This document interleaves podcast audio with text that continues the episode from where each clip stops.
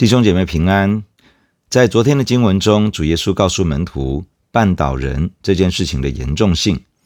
主耶稣也提到，门徒要学习完全的饶恕。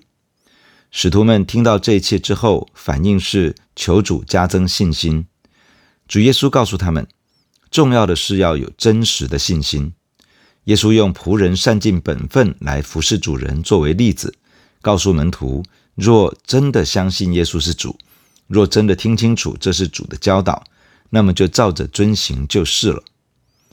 主耶稣要前往耶路撒冷，经过撒玛利亚和加利利交界一带，遇见了十个长大麻风的，向他求助。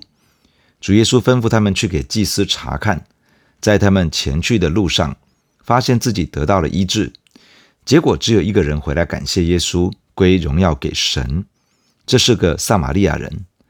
主耶稣宣告，这个人的信心使他得到拯救，他进入神所预备的救恩之中。今天我们所要看的经文在路加福音十七章二十到三十七节，让我们先一起来祷告。感谢亲爱的天父，常常透过圣经对我们的生命说话，求主恩高赐福，开启我们，让我们可以领受神的话语。奉主耶稣的名祷告，阿门。路加福音十七章二十节，法利赛人问：“神的国几时来到？”耶稣回答说：“神的国来到，不是眼所能见的，人也不得说看哪，在这里；看哪，在那里，因为神的国就在你们心里。”主耶稣出来传道，一开始的信息是：日期满了，神的国近了，你们要悔改，信福音。主耶稣宣告，神的国非常靠近。事实上，主耶稣是神所设立的基督，他就是神国度的君王，所以主耶稣宣告神的国近了，意思是说神国的王已经在你们中间，人与神国的距离已经缩短到只要接待耶稣，接受他是神所设立的基督，这个意思是救主是生命的主，接待基督之后，并且开始跟随耶稣，做他的门徒，这样的人就进入到神的国度。成为神国的子民，在主耶稣传道的日子里，主耶稣传讲的信息常常都是围绕着神国这个核心主题。这其实正是当时犹太人心中所期盼的。然而，犹太人心目中所期盼的神国是一个地上的政治实体，他们渴望的是看到神兴起一个政治军事领袖，带领以色列人揭竿起义，推翻罗马人的统治。终结外邦人对犹太人的欺压，重新建立地上的以色列国，恢复以色列国的荣耀。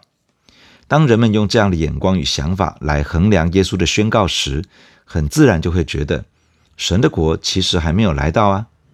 法利赛人所发出的问题，其实应该也是当时很多犹太人心中的疑问，那就是神的国到底什么时候才会来到呢？神的国真的来到了吗？主耶稣回答那些。直问的法利赛人：“神的国来到，不是眼所能见的，人也不得说看哪，在这里；看哪，在那里，因为神的国就在你们心里。”首先，主耶稣告诉他们，神的国不是他们目前肉眼看见的这种国度，因此不是在这个地理的范围，或者是那个地理的范围。一个国家必定有主权行使的区域，那么神的国主权行使在哪里呢？主耶稣说：“神的国就在你们的心里。”意思是说，神的掌权要先在人的内心发生。当神在人的心中作王掌权，那就是神的国度进入人的生命中。从这个角度来了解神的国时，只要一个人敞开心接受主耶稣，成为他生命的主宰，成为他心中的君王，这个人就进入神的国度，而神的国就在这个人的心中。法利赛人挑战耶稣，问他说：“神的国临近，但是神的国什么时候来到过呢？”主耶稣指出，神的国度不是法利赛人想的那样，不是一个地上政权来推翻罗马帝国的统治。神的国来到，从一颗一颗的心被神掌权开始，从人心顺服神开始，从人与人之间的关系被神掌管开始，从神的能力彰显，使人得到自由释放。与医治开始，这是一个不同于地上国度的属灵国度。虽然不同，但是却很真实。神的国就在你们心里，有另外的翻译本翻成“神的国就在你们中间”。神的国度从在人心中的掌权开始，从在一个不认识神的区域、不认识神的世代当中，有一群回应神的人开始，让神的权柄运行在心中，运行在彼此的关系中，也透过他们，让神的国度扩展到更多尚未认识神的人的生命中。这个是主耶稣所说的神的国度，这样的国度确实已经来到。法利赛人所提出来的这个问题，本质上可以理解为人的期待与神的计划之间的落差。人希望神的国度是一个地上的国度，神的计划中却是要带来一个属灵的国度。人希望的是自由自在的生活，神要成就的是把人带进到被神掌管的人生。因为这样的人才能够脱离魔鬼辖制，得到真正的自由。人希望的是自己的欲望被满足，自己的私欲被成就。神所要做的是邀请人与神同在，与神同行，以神为乐。人期待的是世界上所讲求的好处，是改善地上的生活。神的计划是要恢复神与人之间的关系，因为这样的关系恢复了。人就进入一个蒙福的领域之中。人期待的是自己所在的群体、国家成为一个强盛的国度。神的计划则是透过神在人的生命中掌权，建立起一个被神掌管的群体，进而影响、改变这个世界，让更多人接受耶稣，进入到神的国度中。第二十二节，他又对门徒说。日子将到，你们巴不得看见人子的一个日子，却不得看见。人将要对你们说：“看哪，在那里；看哪，在这里。”你们不要出去，也不要跟随他们，因为人子在他降临的日子，好像闪电从天这边一闪，直照到天那边。只是他必须先受许多苦，又被这世代弃绝。挪亚的日子怎样，人子的日子也要怎样。那时候的人又吃又喝，又娶又嫁。到挪亚进方舟的那日，洪水就来，把他们全都灭了。又好像罗得的日子，人又吃又喝，又买又卖，又耕种又盖造。到罗得出所多玛的那日，就有火与硫磺从天上降下来，把他们全都灭了。人子显现的日子也要这样。主耶稣接下来对门徒讲论一件重要的事情。是关乎他的再来。主对门徒说：“日子将到，你们巴不得看见人子的一个日子，却不得看见。”主耶稣刚刚讲完，神的国就在你们心里，就在你们中间。对于门徒而言，他们其实很受一般犹太人对于基督与神国的观念的影响。他们与其他犹太人一样的期待一个地上政治性的国度，但主耶稣要做的不是这个。主耶稣没有要来带领他们推翻罗马帝国，相反的，主耶稣在不久之后即将要为世人的罪被钉在十字架上，因此主耶稣要预先澄清一些事情。会有一个日子来到，门徒很想要看到人子，人子这是主耶稣的自称，门徒很想要看到人子出现，但是他们却不得看见，这是因为主耶稣即将上十字架，之后他会从死里复活。并且被接升天之后，门徒就会看不到他。在非常渴望看到主耶稣再来的心境当中，门徒会遇到许多假冒基督的人来到。假冒基督的人带来了许多的迷惑，有许多人跟随，因此会有人宣扬说：“看哪，基督在那里；看哪，基督在这里。”主耶稣预先警告门徒：“你们不要出去，也不要跟随他们，因为那是假的。”假基督的迷惑已经在历史上多次的出现，在现今的世代中，也有许多的异端宣称他们的领袖就是基督。主耶稣已经预告这些都不是真的，门徒要警醒，不要受到迷惑。主耶稣接着说到，当他再来的时候会是什么景象？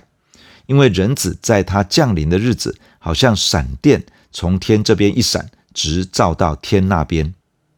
当闪电在天空划过，基本上各地都可以看得清清楚楚，不需要有人争相走告去告诉别人，因为大家都看得见。当主耶稣再来的时候也是这样，会是全世界都知道的事情。而且主耶稣再来的时候是从天降临，是公开的再来，而不是隐藏在地上的某一个角落，还要有人去宣传说他在何处。这个讯息对今天的教会非常的重要。在现今的世界上，只要有人宣称他是再来的基督，只要还需要借由人去宣传介绍，那么这个所谓的再来的基督一定是假的，一定是异端。因为当主耶稣再来的时候，他不会是从女子所生。他不会是隐藏在某一个区域，他是驾云降临，是公开来到，是全世界的人都会知道的。主耶稣接着说：“只是他必须先受许多苦，又被这世代弃绝。为了预备门徒的心，面对主耶稣要被钉十字架的事情，主耶稣再次的告诉他们，他必须先受许多苦，而且这位神国的君王将会被这个世代弃绝。”特别是被他自己的百姓犹太人弃绝。从主耶稣这话可以看见，他所带来的神的国度，确实不是犹太人期待的那种政治上的国度。事实上，犹太人的宗教领袖对这位拿撒勒的耶稣彻底失望，完全不认为他会是基督，最后把他交给罗马巡抚，钉在十字架上。他们拒绝了神国的君王，同时也错过了神的国度。耶稣继续说道：“当他再来的日子会是如何？挪亚的日子怎样，人子的日子也要怎样。那时候的人又吃又喝，又娶又嫁。到挪亚进方舟的那日，洪水就来，把他们全都灭了。挪亚的日子指的是神用大洪水毁灭世界的那个时候。这日子对挪亚一家而言是拯救的日子，但对于不听从挪亚警告的人而言，是一个审判与毁灭的日子。”人子的日子，也就是主耶稣再来的日子，也像是这样。对于跟随耶稣的门徒而言，是得拯救、得救赎的时候；但对于拒绝福音的世人而言，则是一个审判与毁灭的时刻。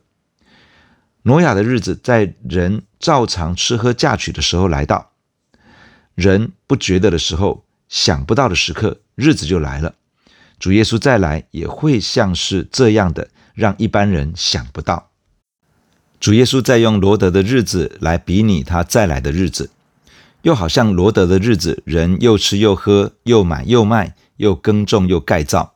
到罗得出所多玛的那日，就有火与硫磺从天上降下来，把他们全都灭了。罗德的日子指的是耶和华神从天上降下硫磺与火，焚烧所多玛、俄摩拉的日子。那时神拯救罗德，也毁灭罪恶之城。人子降临显现的日子也会是这样，主会伸手拯救那些跟随他的门徒，但是那些陷在罪恶之中的世人将会经历神的愤怒与毁灭。三十一节，当那日人在房上，器具在屋里，不要下来拿；人在田里，也不要回家。你们要回想罗得的妻子，凡想要保全生命的，必丧掉生命；凡丧掉生命的，必救活生命。我对你们说，当那一夜两个人在一个床上，要取去一个，撇下一个；两个女人一同推磨，要取去一个，撇下一个；两个人在田里，要取去一个，撇下一个。门徒说：“主啊，在哪里有这事呢？”耶稣说：“尸首在哪里，鹰也必聚在那里。”主耶稣继续说到关于他再来的时候，门徒该如何的面对。首先，主耶稣提醒不要留恋这个世界上的财物。这里提到房上，古代犹太人的房子是平顶屋，屋外有楼梯可以爬上房顶。不要从房顶上下到屋内拿器具，不要从田里回家拿东西。这都是要告诉门徒不要留恋世上的财物。罗德的妻子当年没有听从神使者的警告，只是留恋家中财物。与曾经居住的城市，而回头一看，就成了一根盐柱。当主耶稣再来的时候，留恋世上财物的人，很有可能会与现在罪恶之中的世人一同承受毁灭的灾祸。其次，主耶稣提醒门徒，想要保全生命的，必定丧掉生命。这指的是那些体贴肉体、不愿舍己的人，他们将会因此而失去真正的生命。而那些愿意舍己、不以自己性命为念、背起自己的十字架，紧紧跟随耶稣的人，将会保全真正的生命。他们将会因为基督而得救。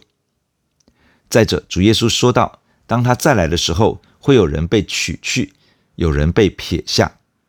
挪亚与罗得被神从世人当中分别出来，得着拯救；其他的人被留下，受到审判与刑罚。在一个家庭中，两个人同睡一张床。假如家人当中有人是跟随耶稣的，他将会被取去；那不信的人将会被留下。”在工作的地方，两个一起工作的同事，那个跟随耶稣的门徒会被取去而得救赎，但那个拒绝福音的人将会被留下，进入审判与痛苦。亲人、朋友、同事的关系无法阻挡神做这样分别的工作。神会将真正属于他的人分别出来，把那些拒绝他的人留在审判与刑罚之下。门徒问说：“主啊，在哪里有这事呢？”耶稣说：“尸首在哪里，鹰也必聚在那里。尸首代表了死亡，这些鹰吃腐尸，会聚集到有死尸之处。主耶稣的意思是，审判临到必定会带来死亡，到时候就会看到吃腐尸的鸟类聚集在那里，这是明显可见的。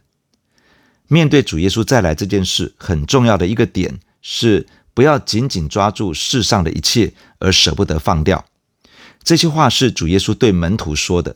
只有门徒才会面临这种挣扎。不信主或者是不跟随主的人比较不会挣扎这些，是门徒比较会挣扎这个。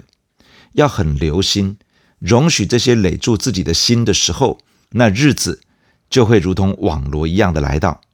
越到末后的日子，越要求主保守我们的心。可以专心的跟随主到底，弟兄姐妹，让我们一起来到主的面前来祷告。主，我们感谢你透过今天的经文来对我们说话。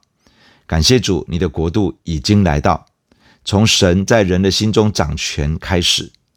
主，感谢你，从我们接受主耶稣做救主、做生命的主的那一刻开始，我已经进入到神的国度，而神的国度已经在我的心中。